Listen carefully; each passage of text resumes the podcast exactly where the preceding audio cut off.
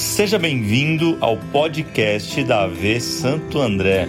Aqui você encontrará todas as mensagens que são pregadas em nossos cultos.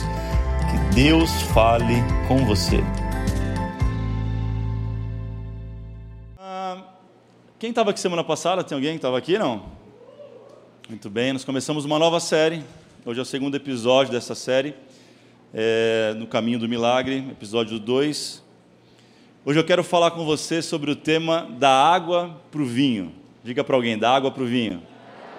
Vamos ler lá em João, Evangelho de João, capítulo 2, do verso 1 ao verso 11. Evangelho de João é o quarto livro do Novo Testamento, para você que não está acostumado. Se você está sem Bíblia ou não tem no celular, acompanha com a gente aqui, aqui na, te, na tela de trás. Mas vamos juntos, vem comigo. Verso 1 diz assim: vamos lá. No terceiro dia houve um casamento em Caná da Galileia, e a mãe de Jesus estava ali. Jesus e seus discípulos também haviam sido convidados para o casamento.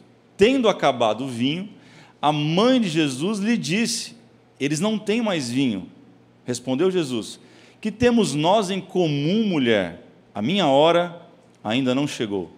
Sua mãe disse aos serviçais: Façam tudo o que ele lhes mandar. Ali perto havia seis potes de pedra do tipo usado pelos judeus para as purificações cerimoniais. Em cada pote tinha entre 80 e 120 litros. Disse Jesus aos serviçais: Encham os potes com água, e os encheram até a borda. Então lhes disse: Agora levem um pouco do vinho encarregado da festa. Eles assim o fizeram. O encarregado da festa provou a água que fora transformada em vinho, sem saber de onde este viera, embora soubessem os serviçais que haviam tirado a água. Então chamou o noivo e disse: Todos servem primeiro o melhor vinho, e depois que os convidados já beberam bastante, o vinho inferior é servido, mas você guardou o melhor até agora. Verso 11 útil, diz assim: este sinal miraculoso em Caná da Galiléia foi o primeiro que Jesus realizou. Revelou assim a sua glória e os seus discípulos creram nele. Quantos creem que esta é a palavra de Deus para a tua vida? Vamos orar? Pai, obrigado por mais este culto, por mais esse encontro de fé e esperança que nós estamos aqui. Sabemos que este é o lugar do encontro, que o Senhor marcou este tempo com a gente. Então te pedimos, não, não oculte nada, não esconda nada da gente, Espírito Santo, mas fala com a gente tudo aquilo que o Senhor deseja comunicar. Que nossa vida seja totalmente mudada, afetada, transformada, como essa água foi nesse texto. Nós cremos, o Senhor tem uma porção especial para nós nesta noite. Em nome de Jesus, nós oramos. Quantos creem, digam amém. Amém. Primeira coisa que eu preciso te lembrar é que João ele escreve de uma forma muito peculiar sobre, sobre Jesus. João ele vai apresentar apenas sete milagres de Jesus. Diferente dos outros evangelhos, Mateus, Marcos e Lucas, que contam muito mais milagres e muito mais histórias sobre Jesus, João ele fala só de sete. E esse é o primeiro deles, e é o primeiro milagre que Jesus realizou no seu ministério. Nós acabamos de ler sobre isso. Uma outra curiosidade sobre o livro do Evangelho né, de João é que ele escreve apontando duas coisas. Primeiro, ele vai apontar para a pessoa de Cristo. Em segundo lugar, ele aponta para a obra de Cristo realizada na cruz. Então, tudo que nós formos ler sobre o Evangelho de João, não esqueça disso jamais. Você, você tem que ler com uma lente de que ele está apontando sempre para Jesus e apontando sempre para a obra de Jesus. A teologia vai chamar de obra salvífica, daquilo que Jesus veio fazer na terra, o que foi preponderante, primordial. É sobre isso que João vai narrar e esse é o foco de tudo aquilo que ele está contando. Ah, tendo isso já como base, nós precisamos entender agora o que está acontecendo aqui. É um casamento, diga casamento. Só que o casamento daquela época era muito diferente do nosso hoje. Nós tivemos um casamento ontem aqui que demorou por cerca de uma hora, uma hora e vinte aqui. Só que o casamento, nessa época, o casamento judeu, ele demorava em torno de sete dias. Sem parar, ninguém ia para casa, não.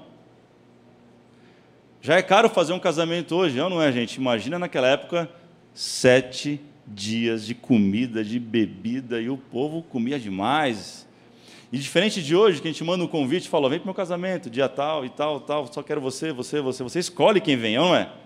Naquela época se colocava um cartaz na sinagoga dizendo assim: ó, tal dia tem casamento e vai acabar só depois de sete dias. Então todo aquele povoado era convidado, era assim que funcionava. Se hoje é caro, imagina naquela época.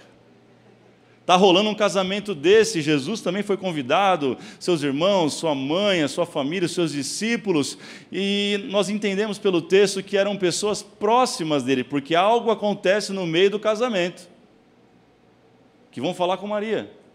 Não é à toa que vão falar com ela, vão falar porque ela era próxima.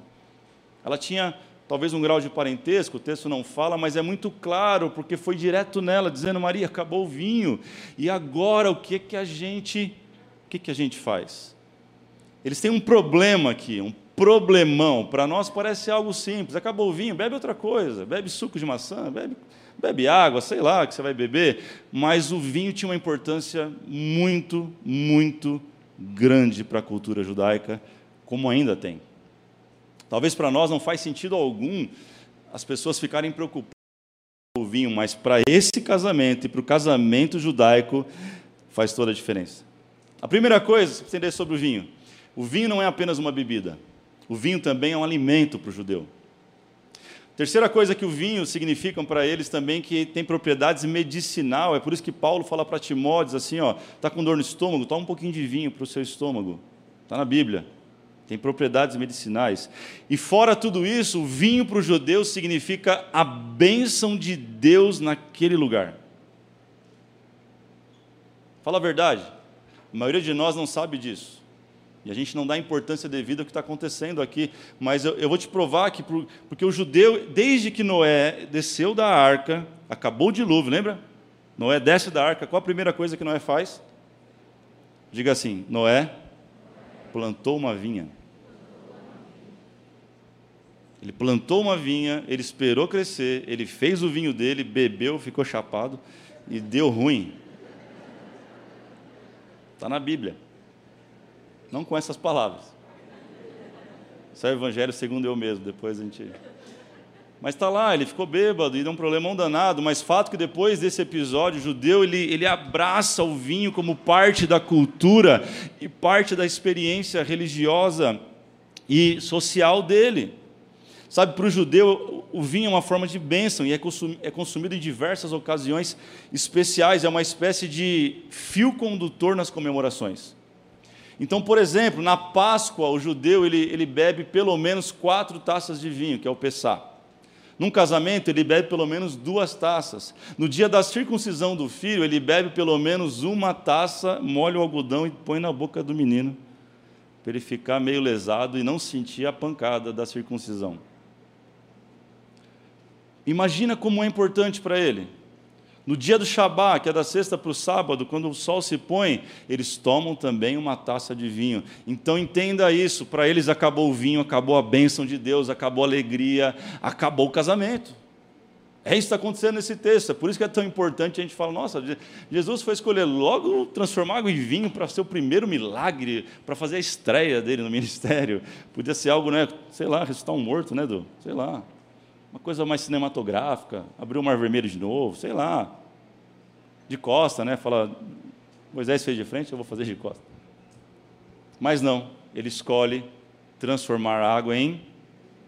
Por isso que eu falei, por toda essa importância. Enfim, o vinho acaba, diga assim: o vinho acaba. Acaba a alegria, acaba a bênção, acaba a festa, e muitas coisas fazem isso na nossa vida, muitas coisas tiram a nossa alegria, a nossa paz, e a gente fala assim: ó, perdi a bênção. Quem já falou isso? No bom crentez é deu errado, não está legal.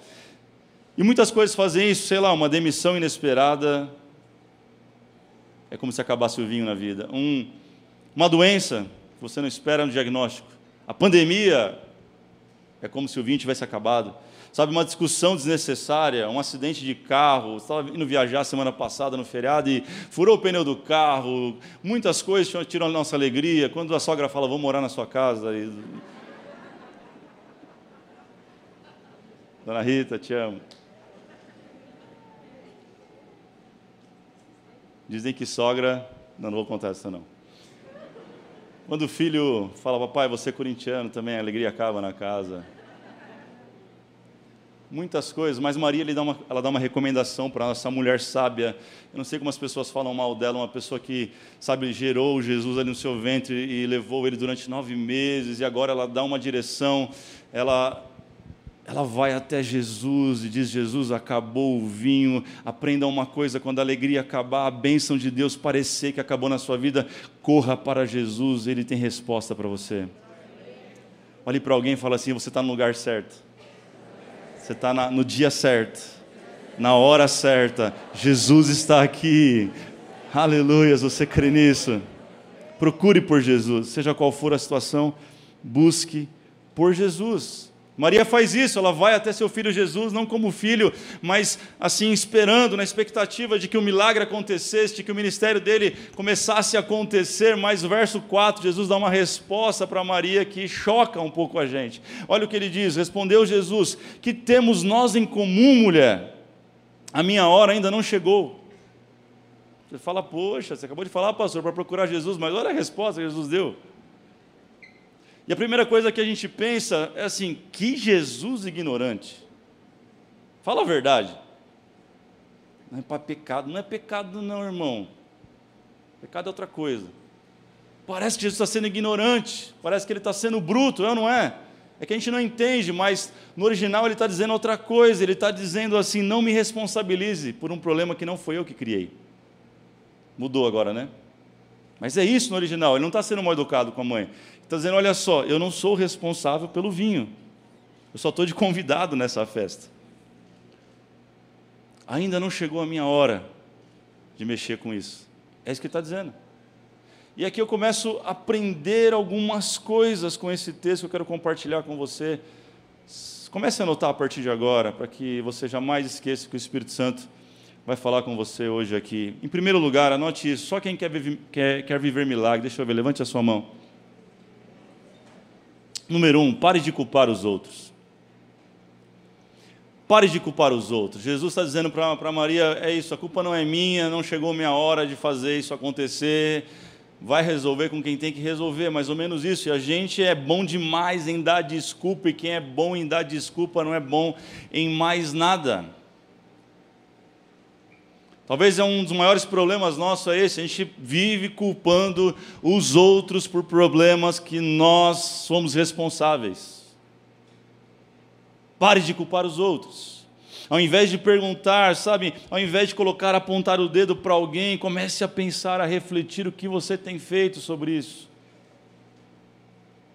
Vocês estão felizes? Cara, tem gente que culpa tudo e todos, mas não assume a culpa. Faz sentido o que eu estou falando, gente? Quanta gente, quanta gente que culpa o diabo. Pensa nas costas largas que o diabo tem, irmão. Ele leva a culpa dos crentes tudo. Tudo que der errado na vida do crente, ele vai, é o diabo. É o diabo, o diabo está lá. Eu nem passei por essa rua hoje. Você quer ver como a gente culpa o diabo por tudo? Quem aqui tem cartão de crédito?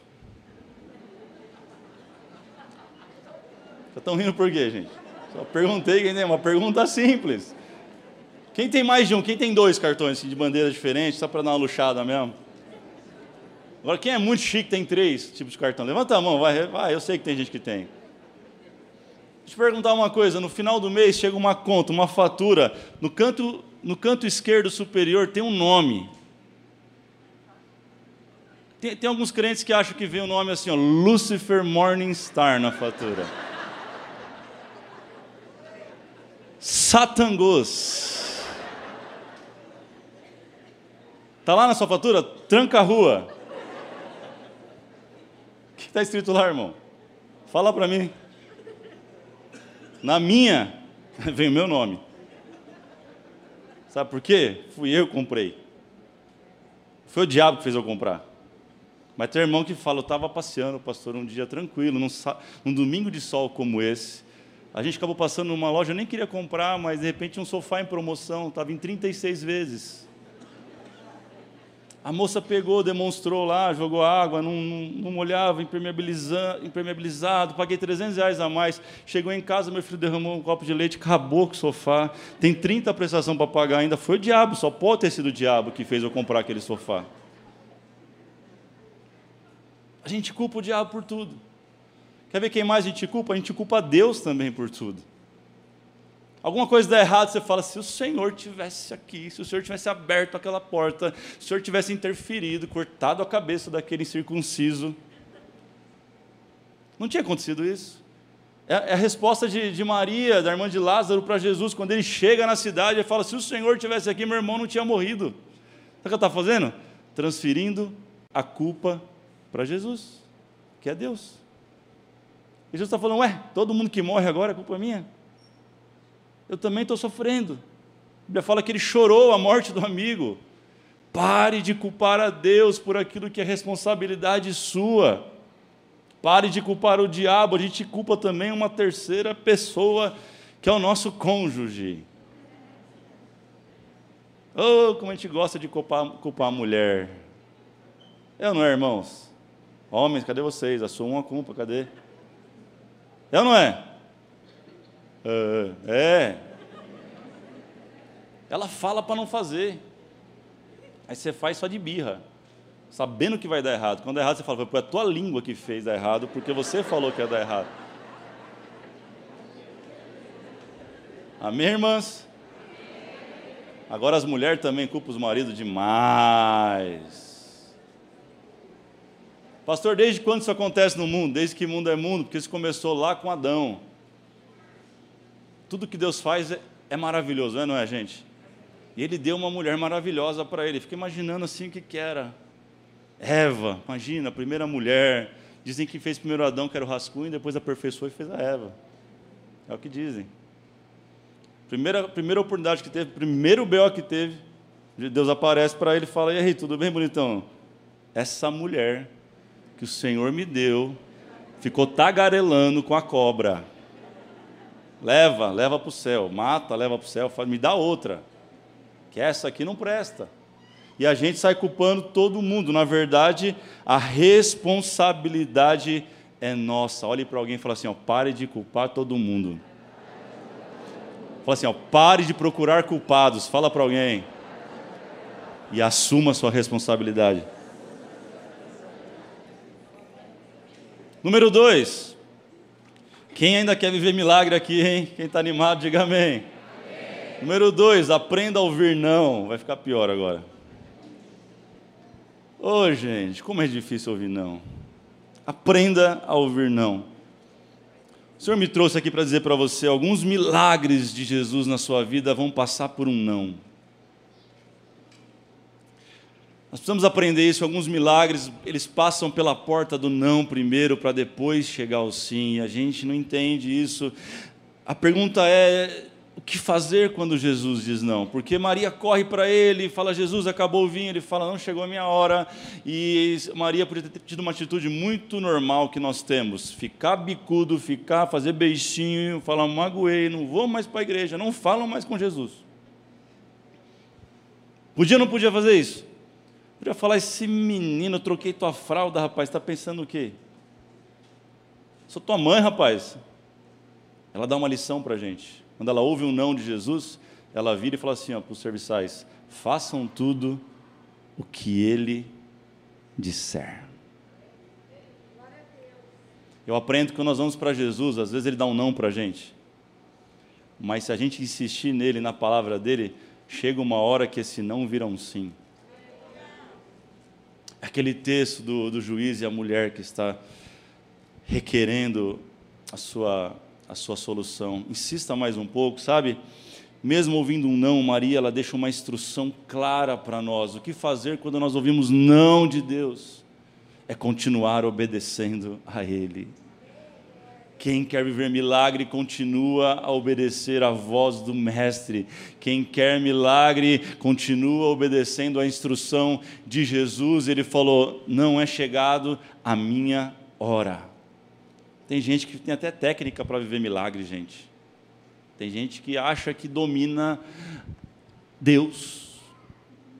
Não, pastor, eu tenho a Bíblia aberta na minha casa no Salmo 100, Salmo 23, né, gente? Eu falo 123.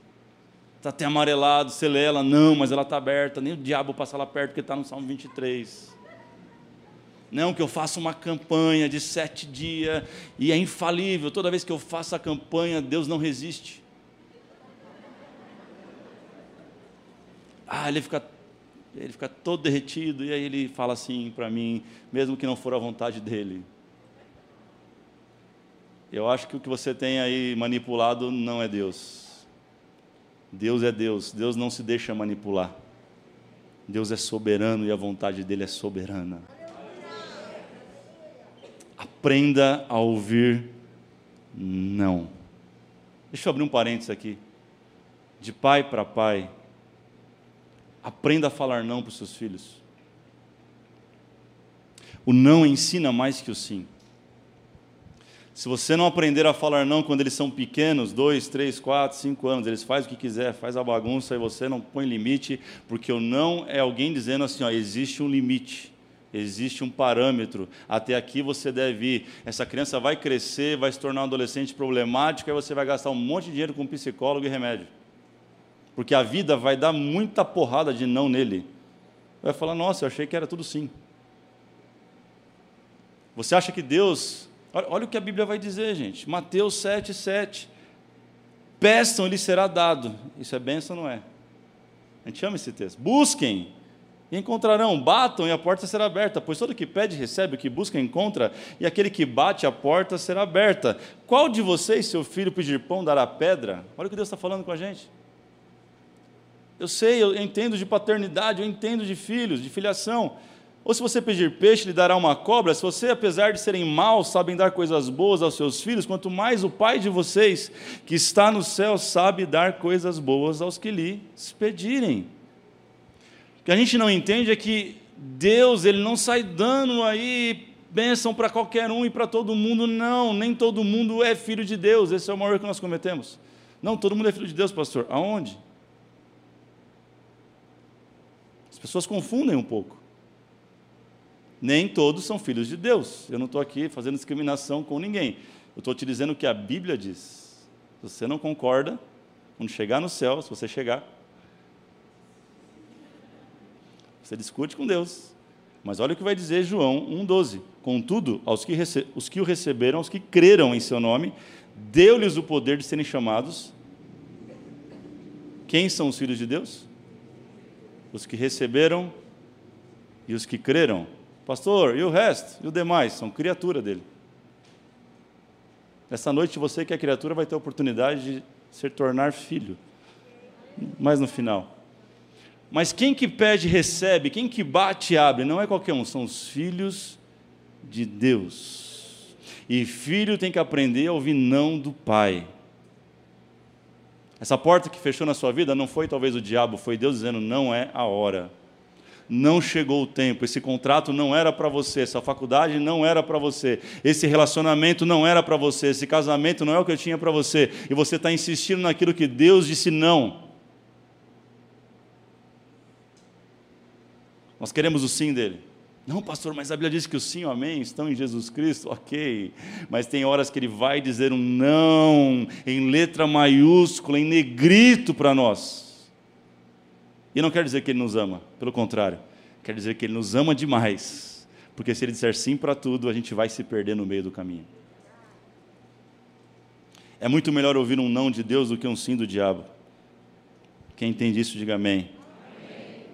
Filhos de verdade sabem ouvir não dos pais.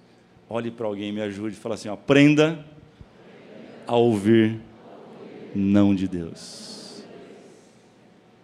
Número 3. Número 3 e último.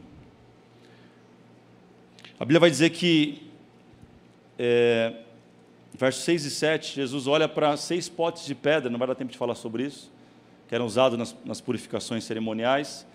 Aproximadamente 700 litros, muita água, muita água. Demorou bastante tempo, acredito eu, para encher, tirá-la do poço e encher e tudo mais. E eles encheram, e diz o texto que até a borda. até quase transbordar. Só que Jesus não disse para ele até transbordar, não, ele fala: encham os encham os potes. E os homens fizeram um pouco além do que Jesus pediu. E eu aprendo algo poderoso aqui: que a fé, que o milagre é proporcional ao tamanho da nossa fé.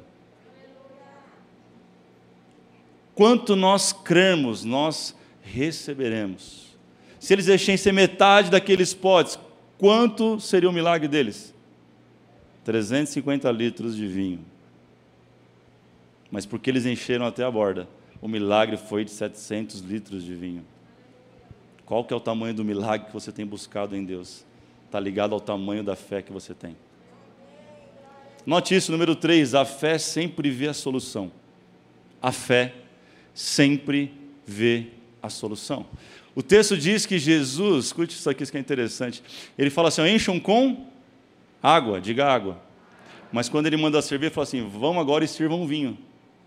Mas não acabou de encher de água? Ele tinha que falar então, hein, sirvam. Por que, que ele fala o vinho? Porque Jesus já enxerga o milagre pronto. Enquanto a gente fica só pedindo pelo milagre. Sabe o que isso fala para mim? Palavras de fé, declaração de fé.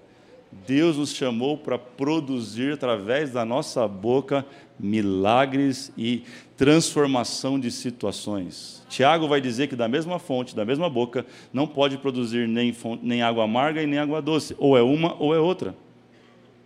A mesma boca não pode dizer bênção se você usa a mesma boca para abençoar e para amaldiçoar, você está estragando a fonte de Deus em você. É por isso que você fala e não acontece.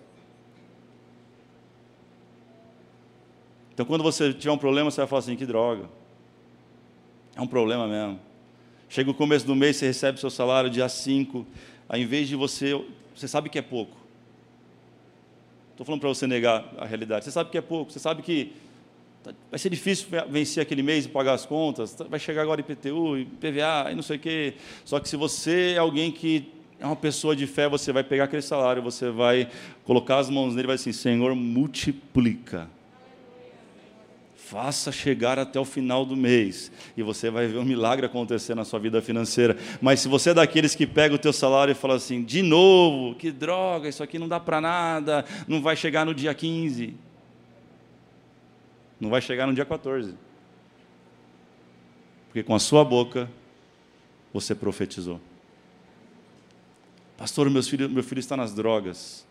Se você continuar dizendo ele está nas drogas, vai morrer nas drogas, ele não vai dar para nada, vai é bem capaz que o futuro dele seja esse. Mas se hoje você colocar as mãos na cabeça dele, todos os dias antes dele dormir ou quando ele dormir, vai até a cama dele, estenda as mãos e começa a profetizar: você está livre disso, você vai ser um homem de Deus, você vai conquistar, você vai ver as coisas mudando na tua casa.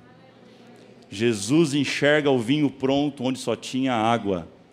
A fé, ela vê sempre a solução. Onde a razão vê o problema, a fé enxerga a solução. Quem está entendendo? Qual era o problema deles, gente? Qual era o problema da, dessa festa? Acabou o, o vinho. Qual era a solução? Transformar a água em vinho. Do que, que é feito a água? H2O, eu sei, pastor. É, né? Mas quais são as propriedades da água? Ela tem três propriedades. Ela não tem cor, ela não tem cheiro e ela não tem sabor. A boa água é aquela que você não sente o sabor dela, mas ela é uma delícia, ou não é? Isso é insípido, incolor e inodoro. Não tem cheiro, não tem cor e não tem sabor. Jesus pega água, algo comum, algo que você tem na sua casa, todos nós temos, e ele transforma no melhor vinho que aquelas pessoas já viram. Interessante que o vinho, eu não entendo muito de vinho não, mas tive que estudar para poder falar para vocês hoje. O vinho é apreciado por justamente essas três coisas. O bom vinho é aquele que tem um, um bom é, cheiro, uma boa cor e um bom gosto. Tem algum enólogo aqui ou não? Sabe o que eu vou dizer? Enólogo, né? É isso? Falei certo? Ele pega. Quem já, já foi num restaurante chique aqui e alguém pediu uma garrafa de vinho do lado, você ficou só observando o que está acontecendo? Você falou, nossa, que chique. Ele traz a garrafa, a pessoa olha a garrafa, olha a safra e lê, e lê, e lê. Tá bom, pode servir. Aí o garçom vai lá, abre a garrafa, coloca um pouquinho na taça, uma taça bonita, grande assim de cristal, né? Normalmente aquela coisa bonita. Aí a pessoa ela balança o vinho, ela põe no cheiro o vinho, depois ela coloca assim na mesa, porque é branco e dá para ver a cor, né? A transparência, enfim. Depois ela toma e ela fala: pode servir. Eu nunca vi ninguém falando: não, não serve não. Mas tudo bem, esse é outro assunto. Mas o interessante, não perde isso, é que Jesus transforma algo comum em algo extraordinário. Ele tra transforma algo simples em algo delicioso, maravilhoso. Sabe, Jesus ele faz o, ele produz o melhor vinho que aquelas pessoas já tinham provado. Isso é empolgante, isso é incrível, gente. É um vinho. Quem acredita que esse vinho é um vinho extraordinário? E diga amém. Eu estava assistindo um vídeo esses dias sobre lá de Caná da Galileia no mesmo lugar que aconteceu o milagre, agora recente. Uma pessoa foi lá e falando sobre esse milagre, ela perguntou numa adega quanto custa o vinho mais caro de vocês. E a pessoa trouxe o vinho, mostrou, falou: custa 30 dólares a garrafa, um litro de vinho. E ele fez as contas: 30 dólares vezes 700 litros, são 21 mil dólares, vezes o dólar de hoje, estamos falando de 120 mil reais aproximadamente. É um bom dinheiro, é ou não é? Quem ia ficar feliz amanhã abrir a conta? Pá, 120 mil reais, eu ia ficar muito feliz. Recebe é. É muito dinheiro, não é, gente? Olha o tamanho do que ele fez, é para você entender, só para você entender, eu gosto de números por isso. Mas, se eu entendo que Jesus fez é muito melhor que o vinho que tem na adega lá hoje em dia, eu lembro que um, um, um jogador de futebol, Neymar, vou falar o nome dele, vou entregar ele. Ele postou uns anos atrás uma garrafa de vinho num iate assim, colocou, alguém colocou o preço lá e tirou o barato dele. 10 mil reais custava a garrafa de vinho. Gente, quanto tempo a gente tem que trabalhar para ganhar 10 mil reais? E ele bebeu um dia. Aí você faz 10 mil reais vezes 700 litros. Agora a gente está falando de 700, de 7 milhões. 120 mil reais foi para 7 milhões. Quem acha que 7 milhões é muito dinheiro? Nossa! Aí eu desci de manhã falando sobre isso, o Beto mostrou para mim, não, pastor, está aqui uma garrafa aqui, foi vendida a 45 mil reais. Falei, deixa quieto essa conta, daqui a pouco estamos falando de bilhões.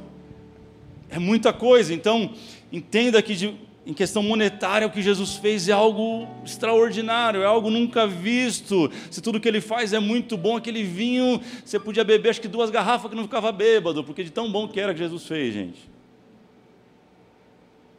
É ou não é? Quem acha que é um vinho maravilhoso? E lembra que eu falei no começo? Eu termino com isso tudo que João fala aponta para a pessoa de Jesus e o que ele veio fazer aqui na terra, a obra dele, lembra disso? A segunda coisa interessante é que há um apontamento profético nesse texto. Tem gente esperando tanto milagre na vida, mas não entende que o maior milagre ela já viveu. Eu vou te explicar o porquê. Me responde. É a última pergunta que eu faço para você hoje. Quanto custa a salvação de um rapaz de 30 anos que pesa uns 80 quilos aqui em Santo André. Quanto custa, mais ou menos? Quem sabe me dizer? Vocês não sabem, gente? Uma, uma pergunta simples. Quanto custa? Quem mora em São Bernardo? Quanto custa lá em São Bernardo a salvação assim? O pessoal de Santo André não está sabendo, me ajuda. Alguém de São Caetano? Vamos lá, Lei, me ajuda aí. Quanto é que custa lá em São Caetano, mais ou menos? Quanto custa, gente? Alguém gritou de graça? Não, gente, não é de graça. O preço de uma salvação é exatamente o sangue de Cristo derramado na cruz. E a gente está buscando o milagre. Não que é errado, não estou dizendo, busque o teu milagre, creia.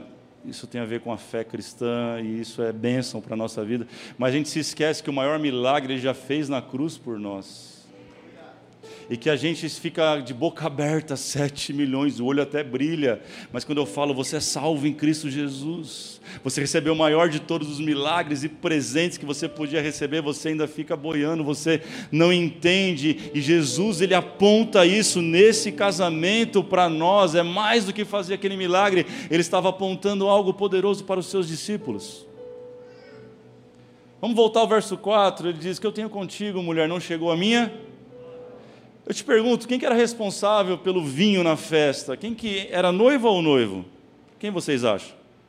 O noivo. Eu te pergunto, quem é, Jesus, quem é Jesus para a igreja dele? Quando ele diz assim, não é chegada a minha hora, ele está dizendo, a hora que chegar a minha hora, eu vou transformar todos vocês que são simples água em algo muito mais especial e valioso. É sobre isso.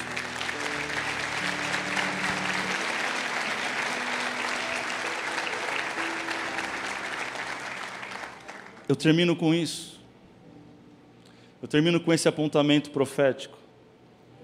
Jesus estava falando de si mesmo: Eu sou o noivo, eu sou responsável para que o vinho não acabe na vida dos meus filhos. Quando chegar a minha hora, eu vou manifestar o meu poder, e o mundo verá algo que nunca viu. É o sangue dele derramado naquela cruz. Ele fez isso por você, ele fez isso por mim. Eu perguntei qual o preço, e muitos responderam certo: o preço é o sangue de Jesus. Mas a gente se esquece que há uma diferença entre preço e valor. Preço é uma coisa, valor é outra. Qual foi o preço da tua salvação, o sangue de Jesus. Agora, quanto vale ser salvo por Jesus? Qual é o valor disso? Quanto custa um parto de uma criança no hospital? Nossa, tá caro, pastor, né? Custa 15 mil reais um parto. Quanto que valeu você ouvir o primeiro choro, o primeiro sorriso daquela criança quando ela saiu da barriga? Eu comprei um remédio ontem para dor de garganta, eu, eu, eu comprei genérico, R$ 5,35 eu paguei. É barato, não é? O preço é barato. Mas acordar hoje sem dor de garganta, o valor disso é imensurável. O preço foi o sangue de Jesus, mas o valor é você transformado aqui neste lugar. O valor é a tua vida restaurada, o valor é a tua família transformada. O valor tem a ver com o sacrifício, o valor tem a ver com o amor que você recebeu dele neste ato da cruz, querido, que nós, nós possamos cear neste momento agora, com esse entendimento, com essa mentalidade, sabendo que Jesus valeu tudo por mim e por você.